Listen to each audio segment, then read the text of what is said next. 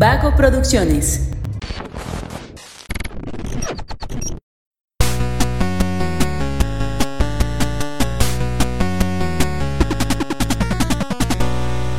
Hola, hola, ¿cómo están? Muy buenas a todos y bienvenidos a un episodio más de Punto Geek. El podcast donde la cultura pop y el entretenimiento están en su punto. Chicos, se preguntarán por qué están aquí, o tal vez no, la verdad es que no me importa. Pero les doy la bienvenida nuevamente, se encuentran conmigo Josué Sánchez y Emanuel Martínez. Chicos, ¿cómo están? Eh, muy bien, Luis. Estoy feliz de que estoy en la mesa con ustedes y ya no estoy en los controles.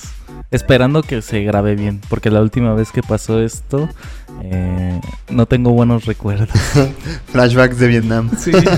Espero que se, que se grabe bien. Si no está, si están escuchando esto, salió bien. Si no, no salió bien. Si no lo están escuchando, probablemente ni siquiera sepan que no salió bien, pero... Emma, bienvenido. Muchas gracias. Entonces estamos corriendo un riesgo el día de hoy, teniéndote aquí en la, en la mesa. A ver si, si sale bien, esperemos que sí. Espero que sí. Me comprometo a que salga bien. Bien. Poquito, poquito nada más. O sea, no es como el gran riesgo, ¿sabes? Pero... Porque yo creo que lo estamos haciendo bien. ¿Tú crees? Sí, tengo fe en eso. Yo también. Bueno, antes de empezar quisiera hacer mención de un acontecimiento muy importante como efemérides del día de hoy y pues eh, da la... Pues no la casualidad, ¿no? Fue un hecho que hace dos años exactamente, el 18 de julio, eh, ocurrió el devastador incendio en Kyoto Animations que cobró la vida de 27 personas gracias a un, a un punk que no, no le quisieron animar su proyecto y se, no- se molestó por eso, ¿no? Y decidió prender fuego a los estudios. Qué mala manera de, de descargar su ira, ¿no? Sí, o sea, una persona totalmente frustrada y que en realidad causó más daño del que él puede pensar. Y lo mencionamos la semana pasada, el hecho de, de Kyoto Animations y justo el día de hoy que se graba se cumplen dos años de, este acontecimiento y pues una un sentido pésame a, a todas las familias de los involucrados y pues eh, resignación. No solo por los proyectos, ¿no? Digo, a fin de cuentas sí es algo que afecta a la empresa, pero pues la, la integridad humana creo que es lo más eh, destacable en este tipo de situaciones. Qué lamentable que haya tenido que ocurrir así. Eh, no sé qué fue del chavo este, pero Pues creo que las leyes en Japón no son tan laxas, así que... Pero sin duda alguna creo que más que la pérdida del trabajo, pues la pérdida de compañeros. Entonces creo que eso es totalmente irreparable y pues un sentido pésame a todos compañeros, familiares, parejas, etcétera de, de, de estos excelentes trabajadores. Sentido pésame. Totalmente de acuerdo. Bueno, pues eh, continuando con la agenda del día Ya, de vamos hoy. a subir un poco más la alegría de este programa, por favor. Bueno, eh, como saben, estamos iniciando los programas con un ¿qué prefieres? Eh, la semana pasada preguntamos que si preferirías ganar ahora mismo 5 millones de, dólares o eh, tener un suel- sueldo mensual de 10 mil dólares, pero con la condición de que te los tienes que gastar en ese mes. O sea, no los puedes acumular, no los puedes invertir, tienes que gastarte esos 10 mil en ese mes. Por cierto, Emma, ¿tú qué preferirías de eso? Ah, creo que. Bueno, no.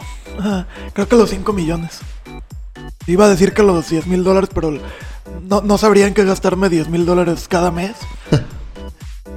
No es, de, no es de huevo gastarlos tampoco. Sí. eso es lo O sea, pero no, no te vamos a cortar un dedo si no gastas todos los 10 mil. Ah, o sea, tú dices que puedes gastar 3 mil y no pasa nada. Sí, sí, ¿no? O si es obligatorio. No, es que sí. Es que si no, ¿dónde está el, el juego? No, se- no sean así. Bueno, eh, también publicamos esta pregunta en nuestra cuenta de Instagram y el resultado fue impactante. Eh, El 62% se inclinó por ganar 10 mil dólares al mes con la condición de gastarlos. 62%. Es de los míos. En realidad es un gran porcentaje. eh, Sí le ganó por mucho. Pues sí, bastante de hecho. Eso. Pero a ver, vamos a ver qué nos depara el destino el día de hoy. Emma, ¿puedes hacernos los honores? Está abriendo el papelito. Chan chan. Ah, el papelito está impreso. Uf, excelente producción, ¿eh? Para que veas. No poder dormir nunca más o no poder comer nunca más. Wow. Mira, Pero obviamente con, con la, o sea, los dos tienen consecuencias físicas, ¿no? No es como que no duermes pero no te pasa nada, o sea, no duermes y pues vas a tener las consecuencias de... No, no, no, pues eventualmente te mueres, güey, Claro. pero... A ver, digamos que no hay consecuencias. Puedes no dormir Y y, no pasa- puedes No comer. no comer y no pasa nada. Yo preferiría no dormir. En ese caso yo preferiría también no dormir. Sería 24 horas que podrías aprovechar por completo o desperdiciar por completo. pero por ejemplo, en el caso de comer, ¿podrías comer o es, es como por, el por ejemplo en el caso de Toko- Tokyo Ghoul que come y le sabe bien mal la comida? No... No, no podrías comer. O sea, No ni- tenías la necesidad de comer. pero es diferente la necesidad. O sea, por eso existe el sobrepeso, porque excedes esa necesidad.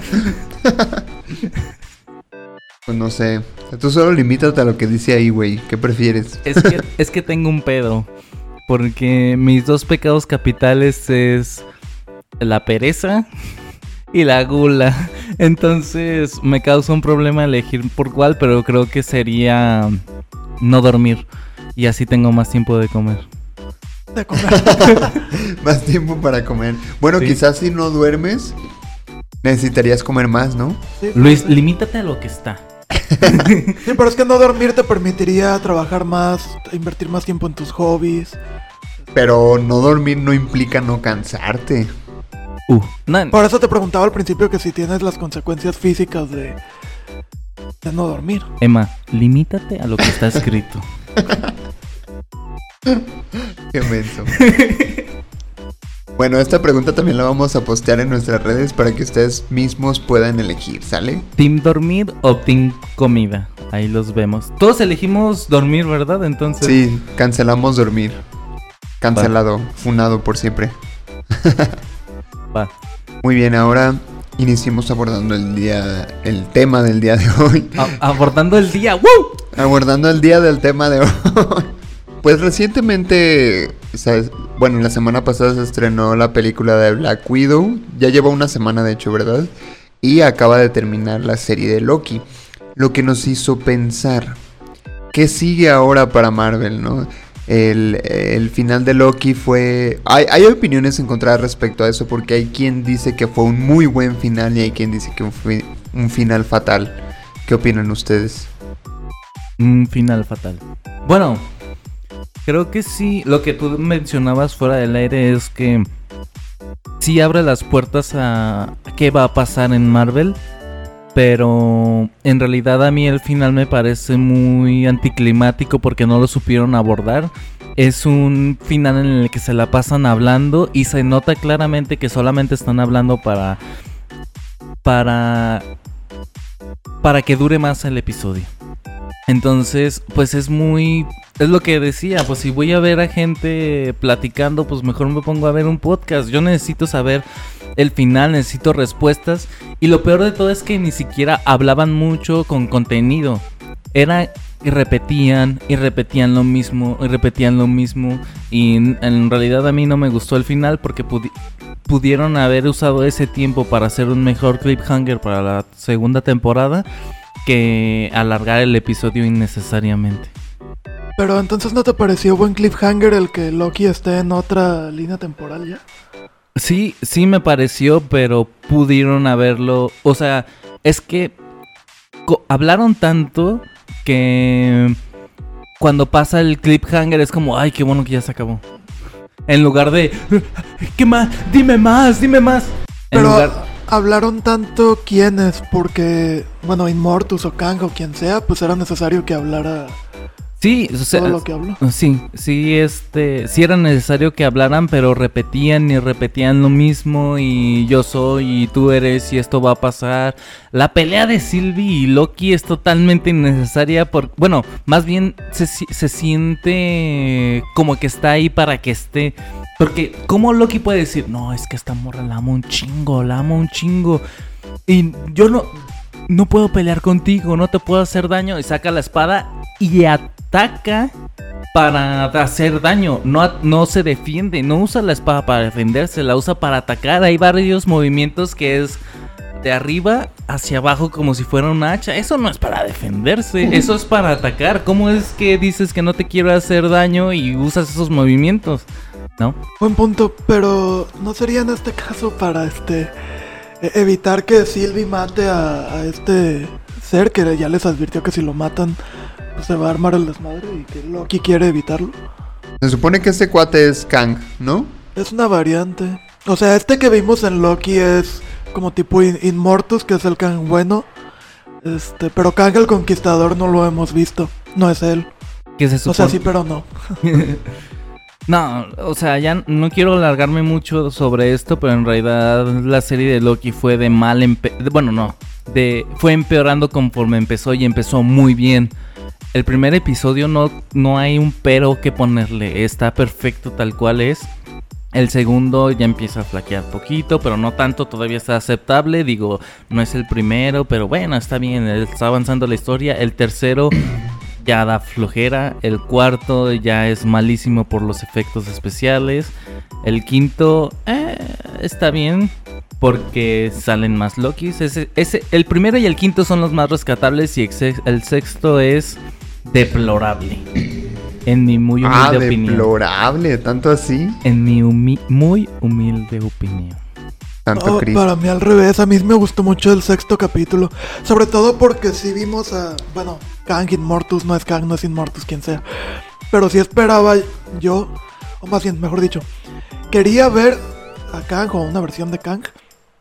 Pero creía que Marvel nos iba a hacer la misma mamada que el Ralph Boner, no sé qué. De Es que lo que tú no sabes es que es, ese es Kang Boner.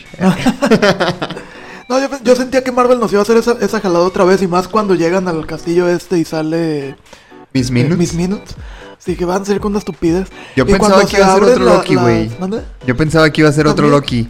Yo también era una de mis teorías que iba a ser otro Loki. Y cuando se abren las puertas y sale este güey, yo dije, no mames, ¿sí ¿es Kang el Conquistador? Y ya cuando lo cuando hacen una toma más de cerca, este, ya vi que era el actor que está confirmado para salir en Ant-Man 3 como Kang. Fue así como que, ay, bendito Dios. Sí sentí un alivio así como que ahora sí nos dieron lo que esperábamos, al menos lo que yo esperaba. Y no, no nos salieron con una jalada como han salido en otras ocasiones. Entonces eso, eso me gustó. Entonces, ¿crees que Marvel ha escuchado a los fans en ese aspecto?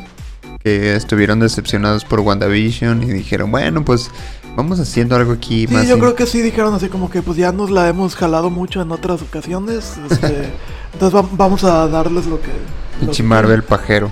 Yo sinceramente creo que no nos escuchan, que esto ya estaba planeado así. Yo, yo soy. Yo tengo la creencia de que no nos escuchan. Les vale madre lo que tenemos que decir. Para todo. Como la escritora de. De WandaVision, güey. Que todo el mundo, no, que Mephisto y Mephisto y Mephisto. Y la morra, güey. ¿Quién es Mephisto? Güey, ni te topo, ¿sabes? O sea, Sí, en realidad yo pienso que que ya tienen todo ya tienen todo planeado de cómo van a salir las cosas, dónde va a salir tal personaje, dónde se va a mostrar y que en realidad no escuchan a los a los a los fans. Qué feo que es así. La neta sí, pero pues es que es una empresa, al final de cuentas van a van a ver por sus propios intereses. Entonces, Sí, eso sí. Y más ahora que Marvel es Marvel, ¿sabes? O sea, hace 10 años. ah, claro. Hubieran hecho lo que sea para para salir adelante. Sí, sí, sí. Sí, pero ahorita pues ya. Marvel, mira, Jorge lo dijo una vez y estoy de acuerdo. Marvel puede vendernos un documental de ballenas y lo vamos a ver porque es de Marvel. En especial si dicen, es canon, ¿sabes? El dingy dingy dong es canon. Pueden, pueden hacer un documental de Cocodriloqui y lo vamos a ver. sí. De hecho, estaría muy bueno. No sé si han visto en Disney Plus. Disney Plus. es que eso es para El los que no tenemos el Disney Plus. tenemos Disney el Disney Plus. Plus. No, en, en, en la plataforma de Disney hay muchos cortos de Pixar. Ajá. Y estaría chido que hicieran un corto de 3, 4 minutos sobre Cocodriloqui. estaría muy chido, Sí, la, la neta. neta, sí. y, y independientemente si lo hacen bien o mal, creo que nos gustaría y lo veríamos. De Cocodriloqui contra la rana Thor. Ah, ¿Han visto un video donde hay un cocodrilo que, bueno, es el cuidador de... Hay muchos cocodrilos. Y hay un cuidador que avienta como un pollo o algo a los cocodrilos y todos se voltean. Y uno de los cocodrilos que, volte- que se voltea agarra entre sus fauces eh, el brazo de un compi cocodrilo. Y empieza a darse vuelta y Ah, se lo arranca. Se lo arranca, güey. Yo quiero un corto de Cocodriloqui yendo a matar a ese bastardo. A ese hijo de perras. Yo. Mira, el primer video que vi fue muy traumante y de hecho soñé con él. Y después vi otro video y pasa exactamente lo mismo. Entonces, en Pero otro video diferente. Sí, es diferente, A lo mejor pasa- era el mismo cabrón, güey. Que le encanta comer patas de amigos. No, yo creo que era diferente, pero ¿sabes cuál es el problema? Que los. Ya de- el enemigo real es el cuidador que avienta pollos. Dáselos en la boquita, meno, tienes miedo. No, bueno, es que yo sí tendría miedo, güey. ¿Tú no? Prefiero yo quedarme sin brazo a que un cocodrilo Este inocente se quede sin bracito. Porque hay prótesis para humanos y no prótesis para cocodrilos. Mira, con esto que acabas de decir y lo de la cabeza cercenada de hace unos días, me queda claro que eres más un psicópata que alguien con buenas intenciones. Greenpeace, contáctame. bueno, perdón, Dios. ya me voy a tranquilizar. Regresemos a Bueno, Marvel. volviendo al tema. Entonces, mira, mi opinión es que Loki fue una buena serie. Al menos comparándola con WandaVision y Falcon and the Winter Soldier. Que de hecho la de Falcon sí me gustó también, ¿eh? No tanto como la de Loki. Porque yo de hecho tenía muy bajas expectativas de la de Loki. Sí, cuando vi el tráiler. Yo estoy igual, de hecho, o sea, suena a que no me gustó la serie de Loki, pero en realidad es muy buena y en general sí me gustó porque es de esas series que veía por tradición de, ah, ya llegó el día de ver Loki y la veía. Entonces, eso, aunque sea mala, pues es tiene algo que te genera el seguirla viendo y en, en general es muy buena.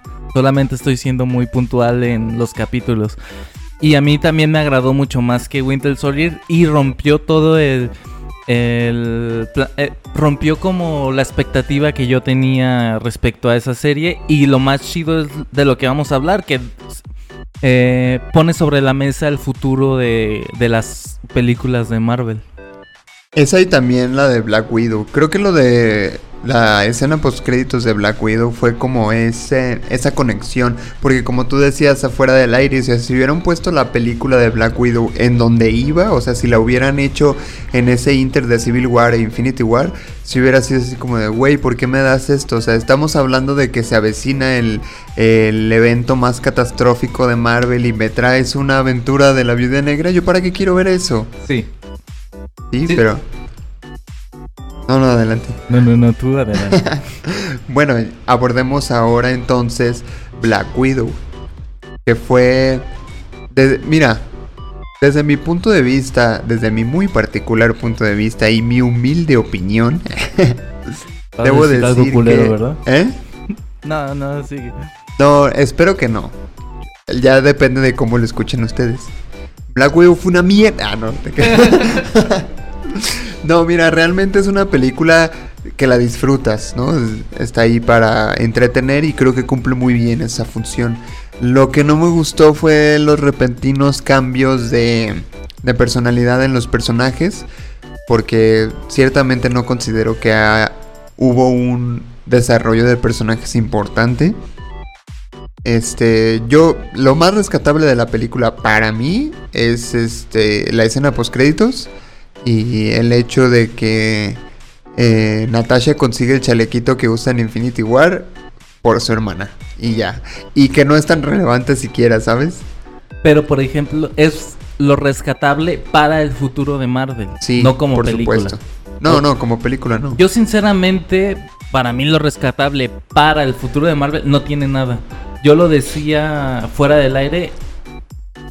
Siento más bien que Black Widow es una película spin-off para aquellos que se quedaron con la espinita de ver algo de Black Widow y no como una película cronológica del universo de Marvel.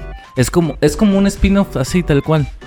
Como un capítulo grandote de algo. Ajá, ¿no? exacto. En realidad, para mí no tiene nada de rescatable para el futuro de Marvel. Es, como un capítulo de relleno. Ándale, es exactamente, es un capítulo de relleno, exacto. Sí, sí, sí. Pero eso no significa que haya sido una mala película. Para mí, lo rescatable como película son las escenas de acción, la comedia que creo que es un poco más ingeniosa que la comedia de otras películas de Marvel y pues Scarlett Johansson. Y no, y creo que también eh, la actuación de esta chica que hace a Yelena es muy buena y se siente, creo que en general todas las actuaciones se sienten muy naturales, muy naturales, o sea, no exagera, no se ven exageradas ninguna de las expresiones de los personajes y no se siente tampoco eh, como cosas sacadas de la manga que suele pasar con, con películas de espías. Y me gusta mucho todas las referencias que hacen al universo de Marvel. Que no sé si se dieron cuenta, pero no hay ningún cameo de ningún personaje de Marvel en esta película. Y sinceramente yo sí extrañé eso. No hay ningún cameo, pero sí hay muchas referencias a los Vengadores, ¿no? A cada Sí. rato Sí, de esto. Familia los tiempo. Vengadores, los Vengadores, el Capitán América, bla, bla, bla. Yo creo que quisieron arreglarlo de, oye, no vamos a tener actores de estos vatos, pero pues igual hay que mencionarlos y mencionarlos y mencionarlos para que no se sienta una película ajena a todo el universo. Que de todos modos no, yo creo que no se hubiera sentido ajena. Porque, mira, también trataron de meter como estas referencias con Taskmaster, que supuestamente la pusieron a estudiar todos los movimientos de los Vengadores y que por eso era tan vergas. Que por cierto, Taskmaster también fue una decepción horrible. Aquí, aquí va a haber debate. ¿Por Oye, qué es este. una decepción? Porque no me gustó nada el, el origen que le dieron al personaje. ¿Qué origen esperabas? ¿El de los cómics? No esperaba origen. O sea, Ah, yo- sí, es un vato que, que pone a, que está ahí para dar putazos y ya. Ajá, bueno, es que yo estoy acostumbrado a otro Taskmaster, ¿sabes? Ah, es, a eso quería llegar. Pero, pero, tengo que admitir, de hecho hasta me acordé de ti cuando vi la película porque dije, a ver, voy a olvidarme de todo lo que conozco de Taskmaster en cuanto entre a ver la película, ¿sabes? Sí. Güey, Algo dentro de mí ya, ya me decía, güey, la van a cagar, pero No, yo iba no, con... es que está mal, el- la van a cagar. Mejor piensa, lo van a hacer diferente. Y ya si la cagan Bueno, o no, ya va a ser. No me gustó esa diferencia, creo que la cagaron. A, a mí tampoco me encantó que resultara ser la hija de este güey, pero sobre todo porque le quitan el peso a... bueno, yo cuando vi que Natasha Romanoff había matado a esta niña en la explosión, sí me quedé frío. Dije, no mames, esta cabrona que, que lleva siendo heroína, lleva siendo parte de los Avengers 10 años, resulta que, que mató a una niña en su pasado. O sea, sí me dije, sí me impactó y resulta que estaba viva. Es Pero que, si te fijas, eh, algo que, que pasa mucho en las películas de Marvel es que les vale verga eso de que en los cómics, de que los héroes no matan, ¿sabes? Entre comillas. Acá en las películas sí les vale verga y el Capitán América anda- dando balazos y... Sí, en la primera película de Capitán América da Ajá. varios balazos. Sí, pero tío, no, no me gustó eso de que resulta que la niña está viva. Me hubiera gustado que, que, pues la dejaran que, que muriera en esa explosión y se, se te quedara ese primer impacto que al menos ahí me dio de Natasha. No me llegó a matar a una, a una niña en una misión que la tenía que lo tenía que hacer para detener a este otro güey, como quieras. Pero mató a una niña, ¿no? Este, de hecho, cuando se quita Taskmaster la, la máscara y se, se ve que es ella, por un momento me recordó al Deadpool de Wolverine Origins. Ándale. Así como que, pues sí, todo estático, no habla, es- parece zombie. Y, y bueno, ese Deadpool Que no nunca va va a con ser el una buena. personaje, ¿verdad? ¿Mande? Que no va con el personaje. Exacto, y ese Deadpool no, nunca va a ser una buena referencia. Ah, Para- bueno, Es que yo lo, lo que lo que escuché ayer del podcast de los supercuates, compañeros de nosotros. Un saludo si escuchan esto. Este, Super compis. bueno, lo que decían ellos es que la razón de que Taskmaster fuera así es para añadirle drama. Para añadirle drama a la, a la película. Porque recordemos, y es una de las partes que más defiendo de diferenciar los cómics a las películas es que son mercados distintos y son exposiciones totalmente distintas y formas de contar la historia distintas. Entonces, aquí trataron de usar el, el que la niña que mató fuera Taskmaster para que generara drama, porque una película necesita tener drama. Y más en este eh, esta película necesitaba tener drama que, siendo sinceros, casi no tenía. De hecho, creo que Considero yo que puede ser un arma de doble filo el conocer el trasfondo y las historias de muchos personajes, porque aunque quieras evitarlo, que digas, no, es diferente, me voy a mentalizar, pues ya está un, precedente ahí, ¿sabes? Ya tienes algo para comparar y creo que eso es lo que está mal. Sí.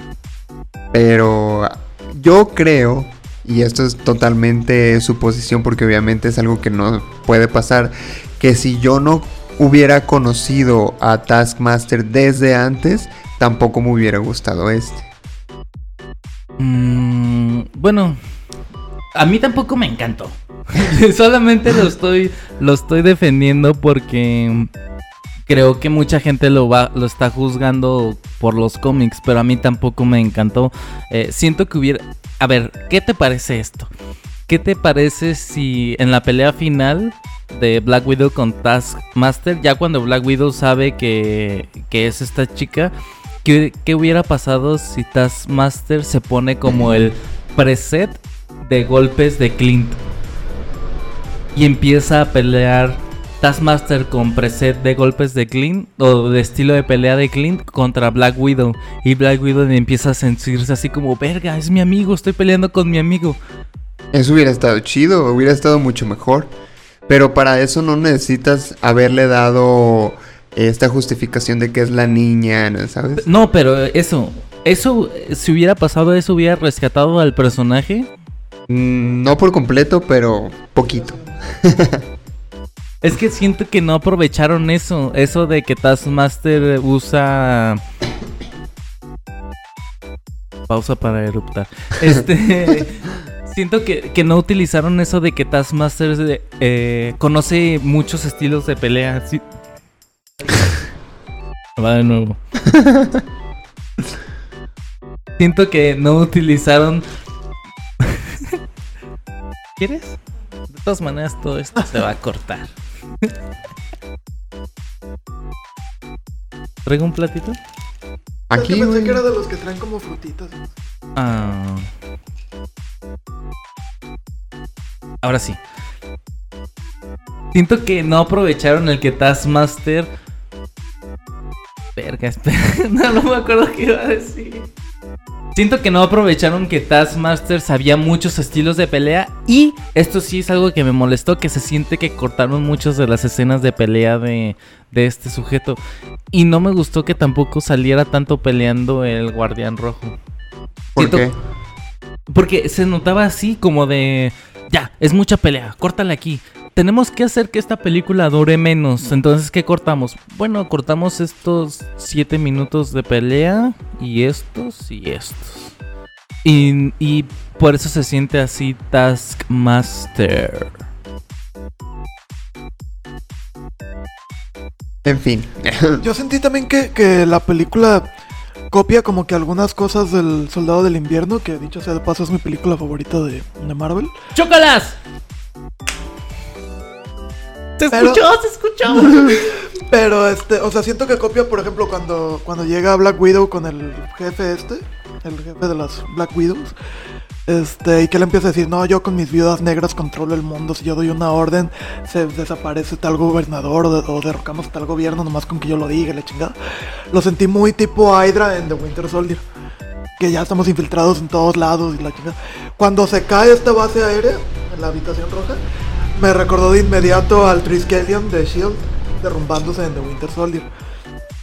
Hubo varias cositas que dije, no, sí, sí, sí, sí las sentí muy copiadas. Pues yo no me, ni siquiera me fijé en eso, fíjate. O incluso cuando, ya hablando ya del personaje como tal del Winter Soldier, la escena cuando Taskmaster precisamente pelea por primera vez con Black Widow, que va Black Widow en su carro y lo vuelan. Por un momento se me figuró al, cuando el Winter Soldier mató a los papás de Tony Stark. O sea, por un momento sentí como la misma temática en la escena. De que todo dramático y alguien se baja de un carro, de una moto, lo que sea, y nada más ves los pies y vas viendo la cámara. Sí sentí muchas cosas copiadas del personaje y de la película del Winter Soldier. Eso Pues es que también. Es que estaba pasando la moto. Es que también, pues las dos son películas de espías, entonces siento que sí, sí tienes razón en que muchas cosas se sienten, no se sienten como referencias, se sienten más como, pues esto lo hicimos, hay que volverlo a hacer. Nada más que en otro escenario. Sí, sí tienes razón, yo no me había dado cuenta, pero sí tienes razón. Y creo que responde a que son películas de espías, pero sí, sí tienes razón. Pero si te fijas, eh, en Winter Soldier este, te mantienen como con, ahora sí que el filo de la butaca, con, güey, ¿qué va a pasar? O sea, esto de que Hydra está infiltrado en S.H.I.E.L.D. te lo van revelando como que poco a poquito. Y acá siento que en Black Widow es como que no pasa nada y de repente en un trancazo te revelan algo y luego otra vez no pasa nada. O sea, como que no, no, te, no te mantienen al filo de la butaca, es como que por momentitos, ¿no? Sí. Como que no tampoco. A mí algo que me molestó mucho es que usan otra vez esto de, ah, ¿crees que nada más hay una que crees que nada más hay una Black Widow? Tenemos chingos. ¿Crees que nada más hay un Capitán América? Tenemos chingos. ¿Crees que nada más hay un Winter Soldier? Tenemos chingos. Es como ¿Crees que nada más hay un Loki? ¿Qué tenemos crees? chingos. sí, ah, es- Eh, oye, oye, ¿crees que nada más hay un Spider-Man? Pues sí. ¿Crees que lo del Spider-Verse? Pues no, sí. claro que Solo Sí, hay uno. En lo realidad siento. creo que eso eh, me eh, cuando recién salí de la película me hacían la observación que es ilógico pensar que es que nada más hay uno. Cuando un país lo que trata es si una fuerza es chida, pues tratarlo de multiplicar. Eso tiene sentido. Sí. Ganar una carrera armamentista. Exacto. Ahí sí tiene sentido, pero creo que se, que se siente como muy usado ya porque acabamos de ver en The Falcon and The Winter Soldier tenemos chingos de super soldados y ahora otra vez tenemos chingos de viudas negras. Entonces como sí, lógicamente si los personajes existieran en la vida real tiene sentido que haya muchos que no sean especiales. Pero pensando en la escritura de guion y en la historia, siento que sí es ya muy otra vez, otra vez hay un No, chingo. espérate que viene la serie de Armor Wars. Ahí va a ser. ¿Crees que solo hay un Iron Man? No mames. ¿Es en serio? Sí. Verga. Es en serio, War Machine, ¿verdad? Ajá. Cierto. War Machine. War Machine. Tengo que actualizarme más. Perdón. Ah, por cierto, hace poco, hablando de armaduras, vi una noticia que decía que Iron Patriot ya iba a regresar, pero ahora sí como Norman Osborn. No creo, eso no va a pasar definitivamente, pero... Oye, me elevaste el hype y me lo, me lo quitaste en el mismo segundo. Es que lo que pasa es que lo subió una página, que no voy a decir su nombre para no meterme en pedos, pero güey, esos vatos son la fuente menos confiable que existe en la Creo Tierra. que a cuál te refieres. Dile a Dila, Dila. Puedo. Es la de... Vip- no, lo vipeo. Empieza, empieza con... ¿Sí, no? Sí, ¿Quieres que lo vipee? sí, vipearon. No sé, no sé vipear. Yo sí sé, no te apures. ¡Ah, maldita sea! ok. Pero, de hecho, esos güeyes suben teorías que están chidas, que sí gustaría que pasara, pero no, no- nunca ocurren. Y se basan en el rumor que dijo fulanito, que se lo dijo el vecino, que se lo dijo al primo, ¿sabes? Entonces, no tiene sentido. O- tal cual como lo hiciste ahorita, solo juegan con el hype. Ajá, exacto. Me voy a ir a trabajar para allá con ellos. Ah, ahorita que, que me acordé, perdón, volviendo un poquito a lo de la película, otra cosa que copian en Winter de Winter Soldier, cuando resulta que Natasha y su mamá, bueno, mamá entre comillas, se intercambiaron y que están utilizando esta como malla que se ponen en la Ah, cara sí. para... Pues eso también es de Winter Soldier, de cuando Natasha se hace pasar por la secretaria de, de este Pierce. Digo, ¿cómo se llama el personaje? Este, que resulta que ya no es esa viejita que es Black Widow y ya se chingó Sí. a todos. Hay varias cositas. Pero creo que en realidad eso es referencia. Más que copia, creo que es referencia porque ya lo habían usado y lo vuelve, vuelve a pasar. Creo de hecho, que... sí lo habían usado en más películas, ¿no? Aparte de Winter Soldier. ¿En serio? ¿En cuál? No, no me acuerdo, pero no me pareció un recurso nuevo. Porque ya lo viste en Winter Soldier. No, a mí se me hizo... Porque yo lo vi como referencia. Es que yo lo vi como referencia como de... Mira, pasó otra vez. A mí se me hizo súper chido. La neta. Pero todos los demás argumentos que dijiste de, de que se copiaron, en eso sí estoy de acuerdo. ¿Qué les pareció el personaje de Red Guardian? Muy gracioso. Estuvo chido. O sea, le decía a Josué que no me gustó que al principio te lo pusieran así como un espía bien pasado de verga y después te lo pusieran como muy tonto, ¿sabes? Pero fue gracioso a fin de cuentas. De él sí me lo hubiera esperado. O sea, esos chistes de que hacía la mamá, por ejemplo, era como de... "Ay, no, a ti no te sale, cállate. No, eh, a mí en realidad sí me gustó mucho el personaje y sí tiene razón que no se ve como un espía porque, ¿qué crees? No era espía. Y él lo decía en realidad, o Sí sea, era, güey. No, lo pusieron como espía, pero no era espía. O sea, ahorita te puedo poner a andar en bicicleta a 10 kilómetros y lo vas a hacer mal. Y no por eso te ponen a hacer, no por eso te llamas bicicletista. O ciclista también. Ah, bueno, eso me gusta más. Sí, pero no era no era espía y por eso creo que está mal. Y aparte, algo de lo que te iba a decir cuando me comentaste eso es que pues pasaron años, güey. Pasaron años y la gente cambia, tiene historias, tiene experiencias y cambia. Y obviamente no iba a ser la, misma persona que vimos al principio, pues ningún personaje era el, era el mismo. Y no me acuerdo a qué iba con esto. Ah, que de hecho vieron el guiño a X-Men en la cárcel. ¡No! Eh, cuando estaba Red Guardian jugando a las vencidas con... Salió un vato bien grandote, güey. No me acuerdo cómo se llama, pero ese vato es un mutante.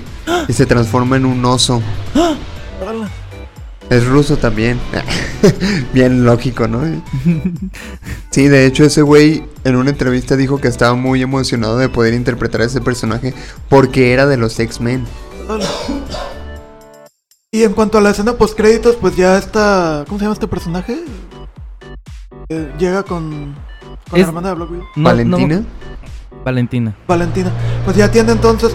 Bueno, recordemos que esta película debió de haberse estrenado antes. Hay que, hay que repetir eso porque se metió todo el camión. ¿Cómo se llama el personaje que llega? Valentina. Valentina. Valentina. Hay que recordar que esta película debió de haber salido antes de The Winter, de la serie de Falcon y The Winter Ah, Soldier. sí, Sí. sí, sí, sí. Entonces, eh, Ah, en primero, teoría reclutó, sí. primero reclutó a, a la nueva Black Widow, si le quieres poner así, y, a- y luego al USA. A la White Agent- Widow. White Widow. Y a la USA y luego al USA Agent. Ajá. O sea, que, que está juntando, ¿qué grupo está juntando? ¿Qué pedo? ¿No son los Dark Avengers? Sí, son ser. los Avengers. Pero O los Thunderbolts. ¿No, creen que, ¿no creen que hayan regrabado esa escena post créditos porque sup- supieron que ya iba a salir después de Falcon and the Winter Soldier? ¿O No. creen que sí como, ah, ya la tenemos grabada y ya, sí que Sí, se quedó"? yo creo que Yo creo que la ya estaba era- así.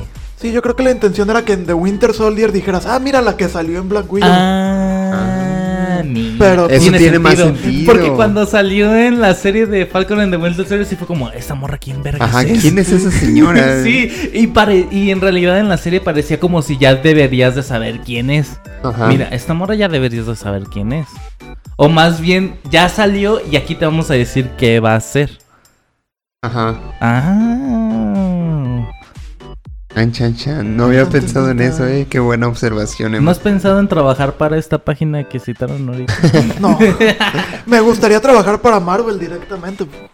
Ahí dar, dar ideas. Oh. Que por cierto, ayer, ayer o antier leí que Kevin Feige ya se reunió con escritores y productores de Marvel Studios para definir bien las reglas del multiverso. De definir bien qué pedo. Ah, Es que está bien chido. pin- pinches vatos de Marvel están usando todo el mercado a su favor. Sí. Porque fueron los primeros en crear un universo. Es la primera vez que vemos algo. Y ya después Warner lo está tratando de copiar. mm, malamente, pero lo está tratando. Y ahorita ya son los primeros en hacer el multiverso. Y también Warner ya lo quiere copiar. De hecho, ayer vi un meme, no sé si alguno de ustedes lo publicó, lo vi en otro lado, que estaba arriba está Kevin Feige y dice, ok, hemos hecho un universo cinematográfico muy exitoso, ya somos la, franquicia de cine más, taquillera de la historia, ahora vamos a abrir las puertas al multiverso. Y abajo está el, el de DC, que no me acuerdo cómo se llama, el de Warner DC, y dice, bueno, quisimos hacer un universo compartido y la cagamos, entonces ahora cada, cada uno de nuestros superhéroes va a estar por su lado y vamos a decir que es un multiverso. Ajá. La cagaron. Así se suena, sí suena Feo. diferente. Pero entonces ahora Marvel va a ser un multiverso cinematográfico. Sí, Verga. Pero, pero es que ahí yo, eh, me, me generan varias dudas. O sea, en, en Loki explican que el multiverso se genera gracias a las variantes. O sea, tú tienes que. eh, tú vives tu vida y de repente haces algo que se supone que no debes de hacer y ya te conviertes en una variante. un evento Nexus. Ujú. Entonces, que si meten el Spider-Verse van a decir que Tobey Maguire y Andrew Garfield son variantes de Tom Holland. Sí. Porque yo lo primero que entendí es que, por ejemplo, este. Lo más probable es que con esto de las variantes siempre sea como la misma cara del personaje. ¿No? O sea, todas las variantes de Loki. Yo lo- eso fue lo que lo primero que yo entendí en el primer capítulo. Todas las variantes de Loki que existan Son van Tom a, van a ser. Tom Hiddleston. Pero por ejemplo, ya después te explicaron que, que en el nacimiento de Sylvie, lo que la, lo que la diferenció fue realmente la variante del papá de los Lokis. ¿no? Sí. Esa variante algo hizo diferente que Loki terminó naciendo mujer. Entonces, en el Spider-Verse, ¿qué pueden decir? Que los papás de Peter Parker en la realidad de, bueno, en la línea temporal de Tobey Maguire, se conocieron años antes y a Peter Parker lo tuvieron años antes y por eso ese Peter Parker es mayor que el de Tom Holland, pero en realidad de cierta forma sí son el mismo. Mira, te voy a decir lo mismo que te dije cuando platicamos de eso. Tú no te metas en pedos, güey. Nomás O sea, te van a poner un Spider-Man y te van a decir, es una variante. ¿Cuál es su historia? ¿Qué, cómo te, vale verga? Es una variante. Y ya, es todo lo que tienes que saber. Aquí, aquí creo que el. Aquí creo que lo chido de, de Spider-Man, por lo menos, es que ni en la saga de Tobey Maguire ni de Tom Holland han explicado el origen de los papás o qué hacían los papás, únicamente en la de Andrew Garfield. Entonces yo creo que en esta película, si se atreven, pueden explicar la historia de los papás de esos Peter.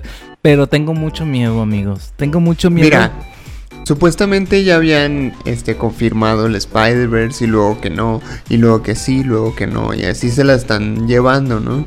Ya este Tobey Maguire y Andrew Garfield han estado diciendo, ¿qué? ¿Spider-Verse? No, a mí no me han dicho nada, yo no sé nada de eso. Y a la mera hora, Es que, es que están tratando de, de jugar con el hype. Es que ni siquiera ha salido un tráiler de esas películas. Entonces no pueden, no pueden empezar a decir, sí, sí, voy a salir. Y yo creo que en el tráiler nos lo van a confirmar, pero lo que tengo miedo es que en realidad no sea una historia donde participen activamente los Spider-Man de Andrew Garfield y de Tobey Maguire. Que yo creo que va a ser lo más probable. No, ¿eh? amigo, por favor. Que vayan a salir nada más así como en un póster o en una foto. No, o peor, no, no, eso estaría peor.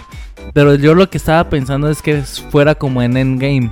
¿Sabes? Que están pasando cosas y de fondo está pasando la película de Spider-Man 2 y la, pe- la primera Ah, película de. Spider- de Amazing Spider-Man. O sea, que, que sea eso como en Endgame. Porque en Endgame se ve así, viajan al pasado y de fondo se ve Avengers 1.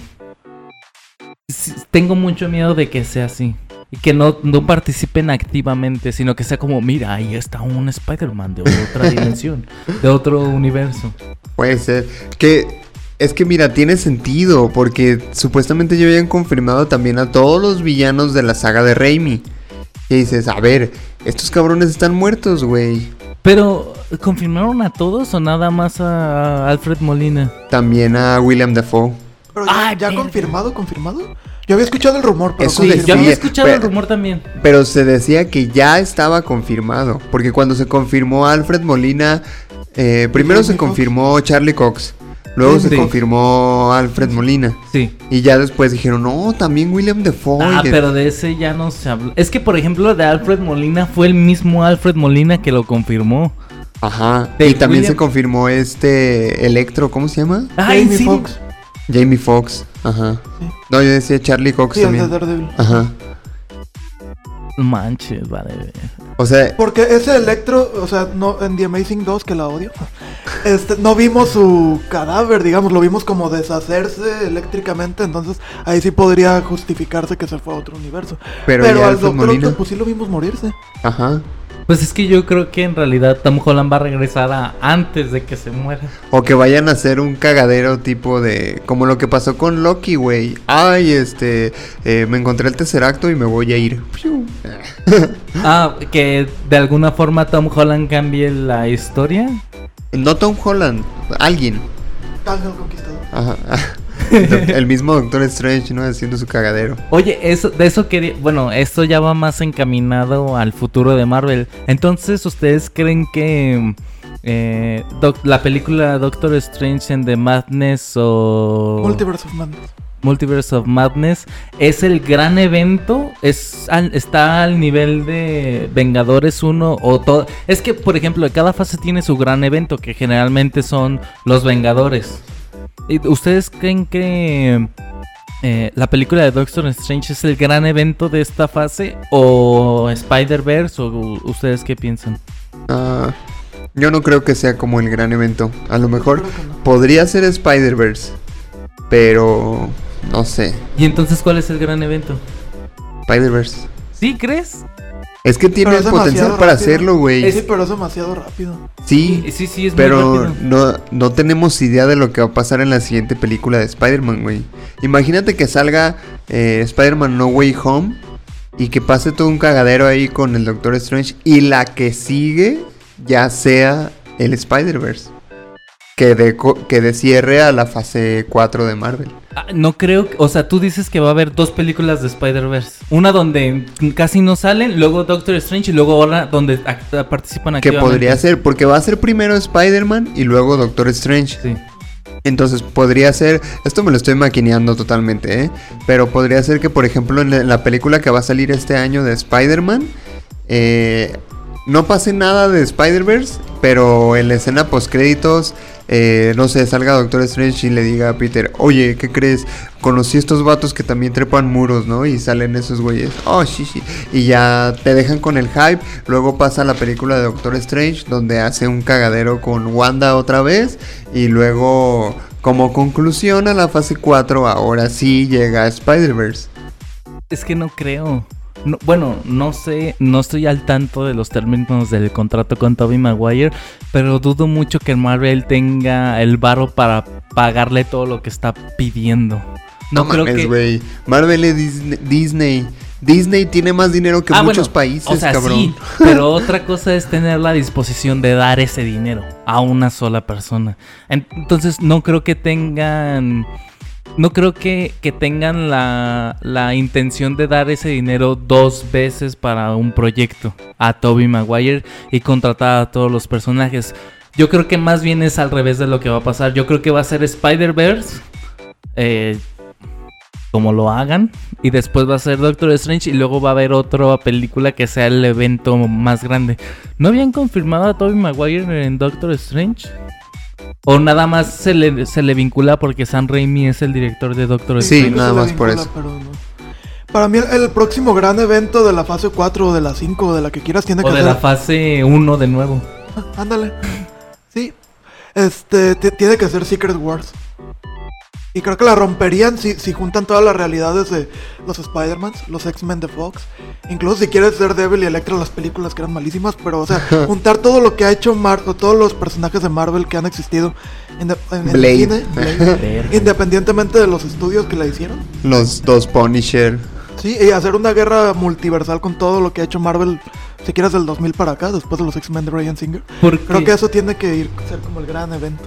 Porque también hace poquito Hugh Jackman puso, ¿no? Como sí. que iba a regresar como Wolverine. Ah, qué vergas, güey. O sea, seguramente va a ser un cameo. Porque ya abrieron el casting para encontrar al nuevo Wolverine. Sí, pues una imagen de las, las garras de Wolverine y a un lado una foto de él con Kevin Feige. Ah, verga. Eh, antes del hype, seguramente sea un cameo. Porque no está chido que hagan una película como Logan donde se despiden del personaje y luego lo vuelvan a poner. No me hagan eso. Pero un cameo sí lo acepto. Pues sí, estaría chido. Sí, sí estaría chido. Y, y entraría en esta, en esta. Y entraría en esta teoría que tiene Emma de, bueno, vamos a poner a todos los personajes que hemos tenido independientemente de sus franquicias.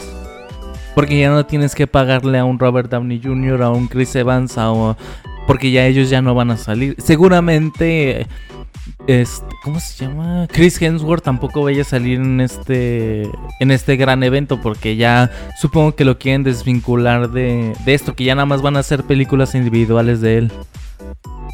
Ah, pues va a empezar la Tora. Sí. La Tora. Sí, pues eh, prácticamente están dando pie a los New Avengers. Totalmente. Porque también va a salir una nueva pel- una nueva serie de de ¿cómo se llama esta vieja? Miss Marvel. Y en la de Hawkeye va a salir como una nueva Hawkeye. Ajá. Y, vas, y van a salir una serie de, de She-Hulk, también una de Moon Knight. O sea, ya prácticamente nos están diciendo todo lo que estás acostumbrado de los Avengers, tíralo a la basura, güey. Aquí hay nuevo material. Entonces, pues es que tiene sentido, o sea, ya, ya no tienen necesidad de, de usar a estos personajes con gran prestigio para ellos generarse prestigio, en realidad ya lo tienen. La película de Shang-Chi, no me acuerdo cómo es. Ah, Chanchi. Esa película la voy a ver y ni siquiera él, ni siquiera sabía que existía. Ajá, ni siquiera sé quién es ese vato. Sí, y la voy a ver porque ya es prestigio, es algo, Marvel. algo ha de tener que ver con Iron Fist. ¿Crees? Pues sí, ¿no? Suena a que también entrenó en Kunlun. Yo no vi la serie de Iron Fist. Bueno, tampoco está tan bueno. Pero, a ver, es- mira, ya están metiendo varios personajes de los cómics a partir de All New, All Different. Como el nuevo Capitán América, este, Miss Marvel, eh, ¿quién más? Eh, pues varios así, ¿no? Incluso había un Hulk que era Amadeus Cho, Ah, que sí. ya no era Bruce Banner. ¿Y, y creen que... Esto está muy pasado de lanza, ¿eh? ¿Creen que únicamente vayan a salir en la película de Spider-Verse estos tres Spider-Man o que se atrevan a poner a más? A ver, es que es lo que yo iba a preguntar. O sea, ya estás metiendo All New, All Different. ¿Y dónde está mi Miles Morales? Justo por eso. O imagínate que, eh, que regresen a Emma Stone como Gwen Stacy y como Spider-Gwen sería. Que supuestamente chingón. ya estaba también confirmada, güey. ¿Emma? Ajá.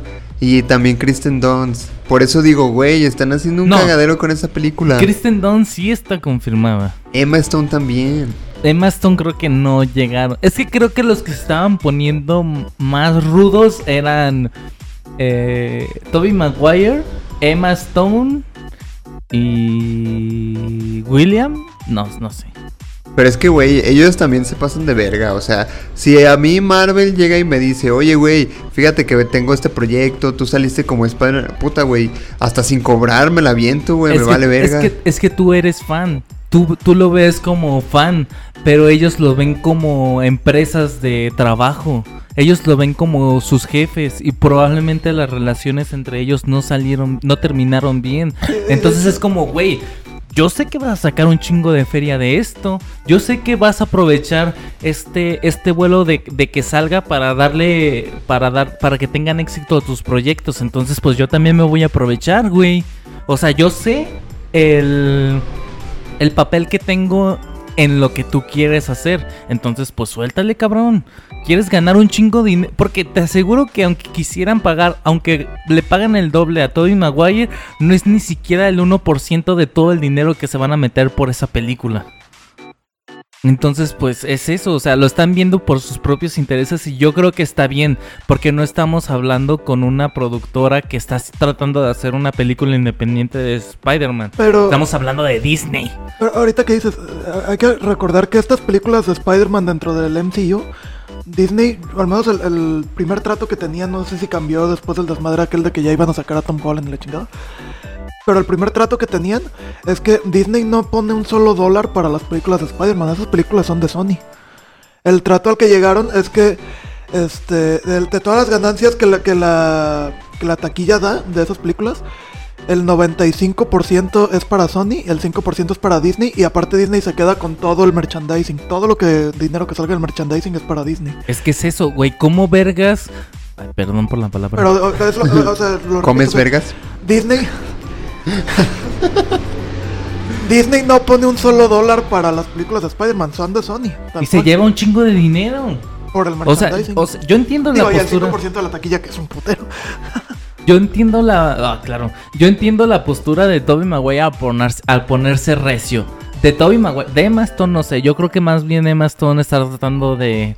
De, güey, ya no soy la misma actriz que actuó en esa película. Ya tengo un chingo de prestigio. ¿Has visto Cruella? No, hombre. Pero, por ejemplo, en Toby Maguire. Ah, sí, yo te la produje, ¿recuerdas? Ah, que sí es cierto. Ah, sí, es cierto, ¿dónde firmo el contrato? ¿Qué chingados estamos discutiendo? Ay, perdón. Bueno, quiero Cruella 2. no, pero. Cruella 2, el regreso de Cruella. ¿Sabes quién hizo eso? Henry Cavill, cuando le pidieron hacer un cameo en Shazam. Este, dijeron, sí, lo hago, pero hagamos Man of Steel 2. No, güey, no mames. Ah, entonces no lo hago. Por eso el cameo de Superman en Shazam está tan culero que nomás ves el pecho así. Porque Henry Cavill no quiso, porque no le quisieron dar Man of Steel 2. Ah, güey, yo creo que negarle algo a Henry Cavill está mal, ¿sabes? Yo sí le negaba que me golpeara, porque seguramente voy a morir. no, pero a lo que iba, que sí entiendo la postura de Toby Maguire al ponerse tan reacio con Marvel y con Disney, porque es como, güey, no mames, no puedes estar... Sé todas las repercusiones económicas y el prestigio que vas a obtener con mi participación, entonces pues al menos que te cueste, güey. O sea, yo objetivamente por Tobey Maguire pienso así, obviamente como fan sí es como, güey, por favor, hazlo por nosotros. Y ahora, hablando del futuro de Marvel, se supone que el año pasado los derechos de las series de Netflix regresaron a Disney. Y sabemos, al menos eso dicen las fuentes, que Charlie Cox va a salir en la película de Spider-Man como Matt Murdock. No sé todavía si como Daredevil, yo creo que sí, pero al menos como Matt Murdock sí. Entonces, ¿creen que vayan a incorporar a los personajes de Netflix acá? Yo Eh, creo que sí. Pero van a ser, o sea, otros, o sea, otro Matt Murdock, interpretado por el mismo actor, pero otro Matt Murdock y otro Punisher. Como tipo lo que pasó con Deadpool. Ajá. y como Loki, hay un Loki que es Tom Hiddleston, pero no es Loki. En la serie de Loki, cuando están en el universo este de la neblina y llegan los Lokis a... Él es el que tiene el trono. Uno de los Lokis es Tom Hiddleston. Ajá. va a ser algo parecido así, que es el mismo actor, es el mismo, es Daredevil, pero no es el Daredevil que vimos en Netflix. Sí, yo creo que ahí lo que van a, lo, ahora precisamente que, que tocas lo de Loki otra vez y tocando otra vez el tema del multiverso, yo creo que ahí te van a decir, mira, lo que viste de Netflix no es canónico en el UCM. Lo de Netflix pasó en otra línea temporal muy parecida al UCM que has estado viendo, pero no es la misma. Puta madre. Y no, es que no, no van a ser. A mí me Es encantaría que, le dieran continuidad, Yo quiero pero esa versión de Daredevil, güey. Me No, vale no, verga no, todo no. lo demás. Mira, a mí puedes no incluir a los otros güeyes. A Jessica Jones, a Electra. Me vale madre. O sea, pero a mí dame a ese Daredevil. Y Ni ya a con eso soy compis. feliz. No, no lo van a hacer. ¿Eh? Ni a los compis de Daredevil. No, pues es que vienen con el paquete, güey. Pero mira, no nos vayamos tan arriba ahorita. Con que me den a, a ese Daredevil, yo con eso soy feliz. Bueno, está bien. O sea, entiendo tu postura, pero no sé, no. Y al rato no- va a salir como Daredevil este Ben Affleck, ¿verdad? ¡No mames! No, Josué. Está mal. Voy a hacer unas llamadas para ver si los pueden contactar. No, pero eh, estoy poniendo otra teoría de lo... En realidad este episodio se está tratando más de teoría... Bueno, está bien. Si es de teorías de lo que puede pasar en el futuro de Pues Marvel. sí, o sea, era de eso, ¿no? O sea, cuando, cuando dijimos el futuro de Marvel, creo que nadie sabe qué es esperar, ¿no? Sí. Este. hay una teoría que leí que me gustó mucho que. eh, en si lo ves hasta. Si lo llevan hasta cierto punto está mal. Pero si lo expanden estaría muy chido. Porque la teoría que yo leí fue que habían contratado a Toby Maguire para que fuera el papá de Tom Holland. Ah, O que sí, fuera el tío El Ben, de Ajá. Y estaría culero. estamos Sí. de acuerdo. Pero imagínense que Tom Holland viaja al pasado o a otro universo más bien y se da cuenta que en ese universo el tío Ben es Spider-Man. O sea, Eso sí pasa. esta- estaría chido. Estaría chido si te dicen, ok, ahí viene Tobey Maguire, que es Spider-Man del de Sam Raimi, es de otro universo, aquí está. Y ya como, más como easter egg, si quieres, el mismo actor está interpretando al tío Ben de Tom Holland. Pero sí es, o sea, sí es Spider-Man, pues en otro universo. Así sí estaría chido. Estaría muy chido. Pero si te dicen, ah, pues sí trajimos al actor, pero nada más para que interprete al tío Ben de esta No. realidad, ahí sí váyanse a la... Y, y este Alfred Molina como el mejor amigo del tío Ben. Ándale. No mames. Su compita. y Andrew Garfield como el hijo del mejor amigo de del tío Ben. Y Emma son como la novia. Y Kristen Dunst como hermana de la tía May de Tom Holland. Este vale. Ya. Bueno, que sí quedaría, ¿eh? Con eso de que cada reboot los hacen más jóvenes a todos. Pero bueno, si en algo estamos de acuerdo es que los amigos de Tom Holland son horribles para el MCU. Sí. Totalmente. Bueno, Ned. Sí se llama Ned, ¿verdad? Él me cae bien, pero Sí. sabes, yo a él lo siento como como una representación del amigo de Miles Morales de los cómics. No, pero está bien porque, por ejemplo, en el cómic, el Spider-Man, eh, el Spider-Man de Peter Parker es un poco más grande, más maduro y tiene como unos lazos eh, de amistad y de familiar familiares con otro tipo de personajes que no encajarían en un Spider-Man joven como Tom Holland. Entonces yo creo que está bien que hayan puesto un personaje a un compañero joven, aunque no sea en el cómic tal cual de, de Peter Parker. Que joven entre comillas, ¿no? Se supone que el vato ya es 5 años mayor. Después del blip. Ah, claro. ¿Ned también desapareció en el blip? No. No, ¿verdad? ¿Sí? no creció. Porque hay una parte, hace poco vi Far From Home. Y hay una parte donde, de hecho es casi al principio, cuando tienen como el noticiero este de con Betty Brand y otro chavo. Ajá. Que el chavo dice algo así como que yo desaparecí y es muy raro porque mi hermano que era menor cuando desaparecí ya es mayor que yo y te ponen una foto de- del hermano de este güey hace, hace cinco años y ahora y pues el güey se ve que creció. Este, y Ned no creció, está exactamente igual. De hecho, todos los amigos de Peter Parker están exactamente igual. Qué coincidencia que todos desaparecían. Pues es que yo me siento exactamente igual que hace 5 años. Sí, pero yo estoy hablando físicamente, o sea, el cambio Por físico eso. de- Ah, Ok, pero tú tienes veintitantos, ¿no? O sea, no cambia uno tanto de los 20 a los Ay, veintitantos. Pero un niño, de tre- 37. un niño de 10 a los 15. Sí Bueno, sí. Y en la adolescencia el cambio físico es muy notorio. Creo que es momento de dar conclusión al episodio del futuro de Marvel. ¿No? Ok. Ok, entonces, ciertamente no tenemos idea de qué va a pasar. Todo lo que acabamos de decir es eh, de alguna manera algo que nos, que nos gustaría que pasara, ¿no? Porque como fans pues esperamos cierto tipo de cosas, ya con lo que se ha filtrado, con las confirmaciones y eso pues ya tenemos cierto hype, pero pues ahora sí que nadie sabe qué va a pasar. El futuro es incierto. Este, este episodio va a quedar a la posteridad para cuando terminemos la fase 4 digamos, ah mira, sí pasó lo que yo creía o no pasó lo que yo creía. ¿Ustedes qué creen? ¿Cuál es su conclusión de este episodio? Eh, pues sinceramente, la conclusión es esa, el futuro es incierto, eh, nos pueden sorprender de muchas formas, positivas y negativas, ya estamos acostumbrados a eso, pero sin duda creo que el futuro de Marvel va encaminado a los multiversos y ya nos lo, nos lo confirmaron con Loki. Y yo creo que la serie de Loki es como el Iron Man 2 de, de toda esta saga del infinito. Entonces, pues queda claro que se van a ceñir por eso. No creo que que solamente vaya a ser una fase eh, de Marvel el hablar del multiverso. Creo que sí lo van a estar expandiendo más. Y ojalá les resulte bien para poder seguir viendo personajes de otras sagas independientemente de las franquicias a las que pertenecían. Bueno, franquicias no, eh, productoras a las que pertenecían.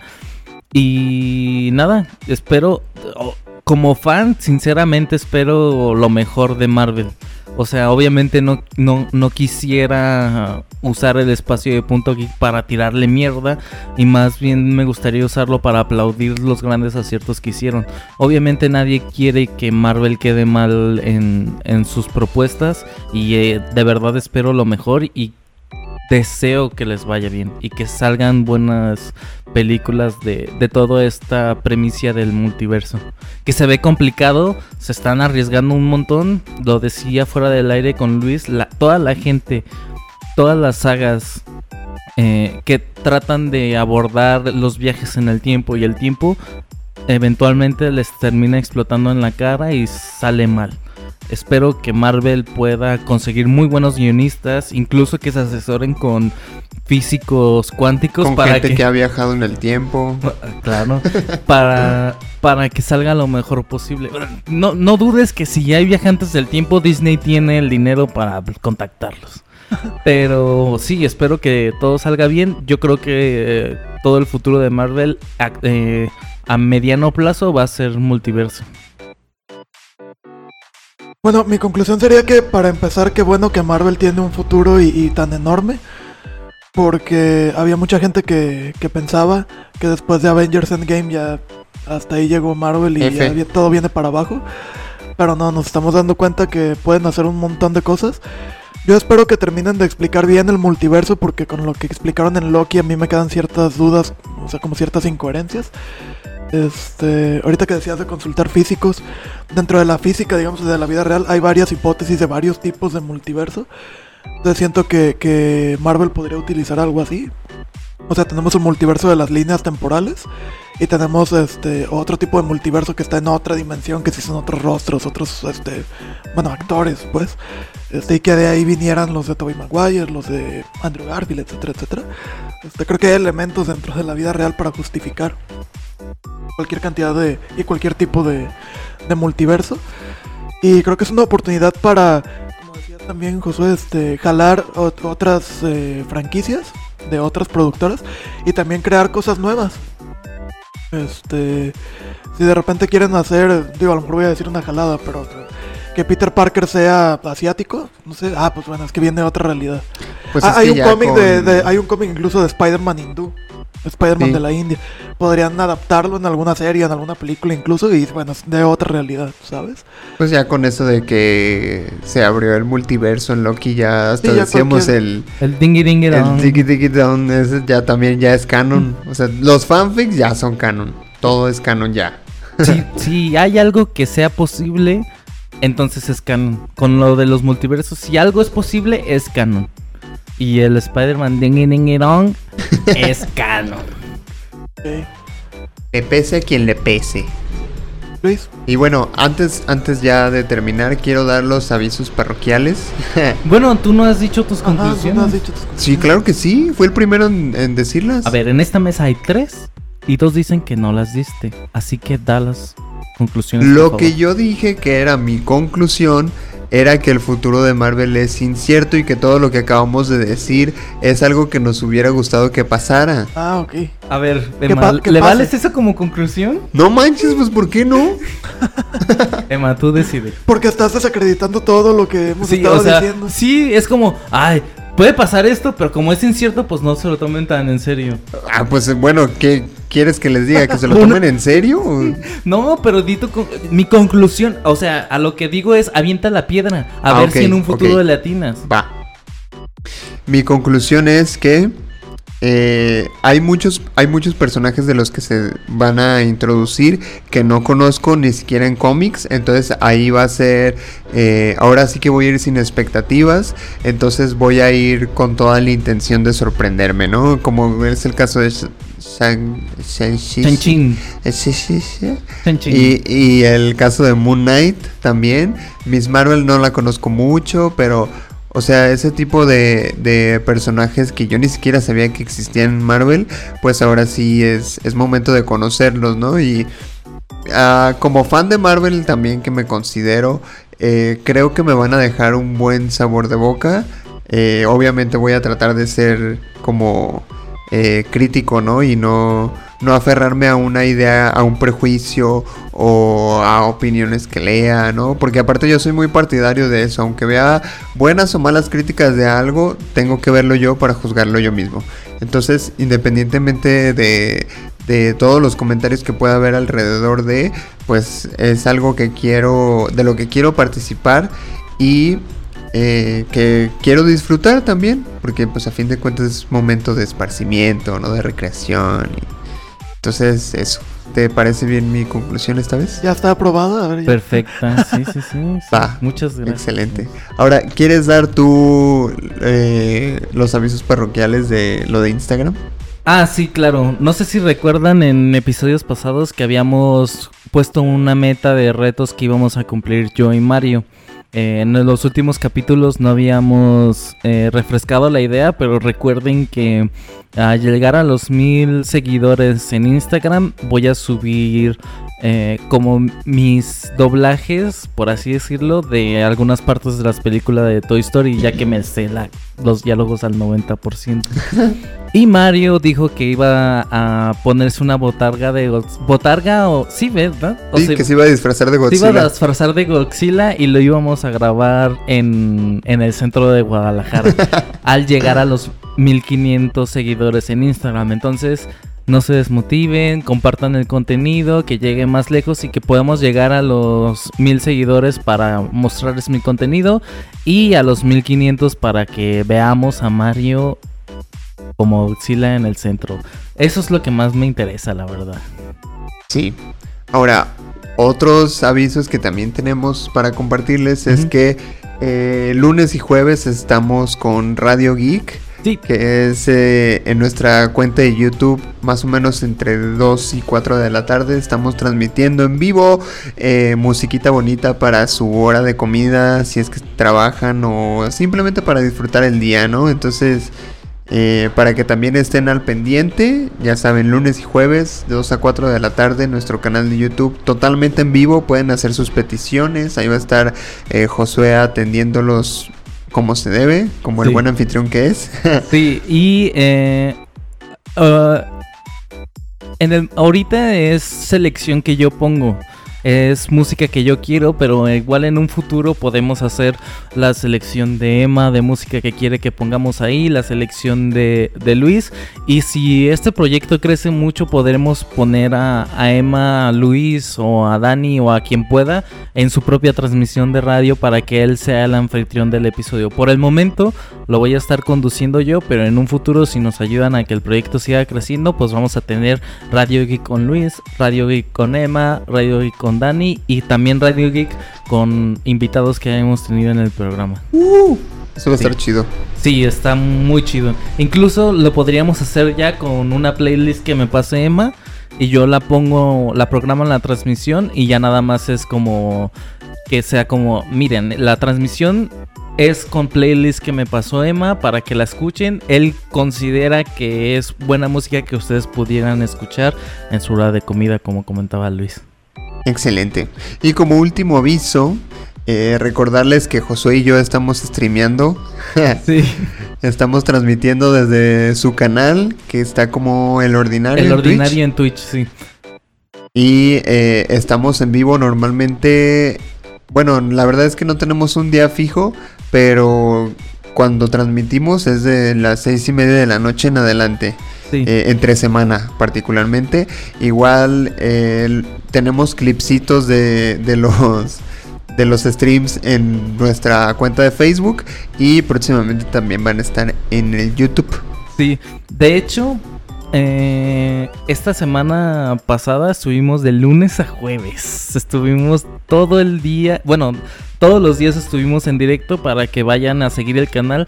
No sé si me atrevo mejor a hacer es una semana directo, el eh, o sea, siguiendo la serie que estamos teniendo, pero hacerlo directo en punto .git podcast en YouTube. Ah, pues si quieres también. O sea, igual quitamos la transmisión después de que termine, nada más para que sepan que está ahí. ok. Bueno, de- vayan a seguir el canal. O sea, independientemente de la decisión que tome aquí el director, eh, vamos a seguir en directo en, en mi canal de Twitch. eh, Twitch eh, diagonal el ordinario. De todas maneras, la estamos public siempre que empezamos directo, publicamos en Facebook. En Facebook. De que ya estamos, en, directo. Entonces, igual sigan la página de Facebook y ahí se enteran de todo. Facebook e Instagram y se enteran de todo ahí. Y ya, eso es todo lo que teníamos por avisarles. Muchas gracias por escucharnos. Eh, los invitamos a seguirnos en nuestras redes sociales, que estamos como punto geek podcast en Facebook y en YouTube, y punto guion bajo geek guion bajo podcast en Instagram. Eso ha sido todo por nuestra parte. Me despido, yo soy Luis Montes. Emanuel Martínez. Josué Sánchez. Y nos escuchamos en el próximo episodio de Punto Geek. Bye. Chan chan. Chan chan.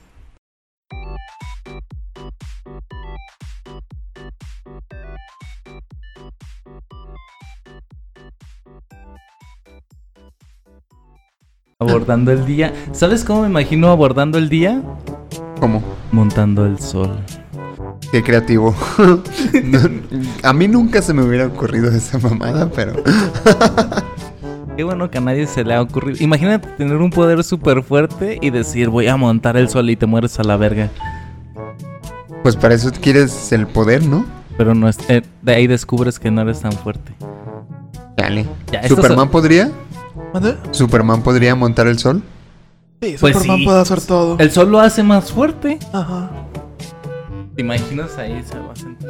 Va a abrir sus piernitas, se va a sentar y va a hacerle. ¡Hija!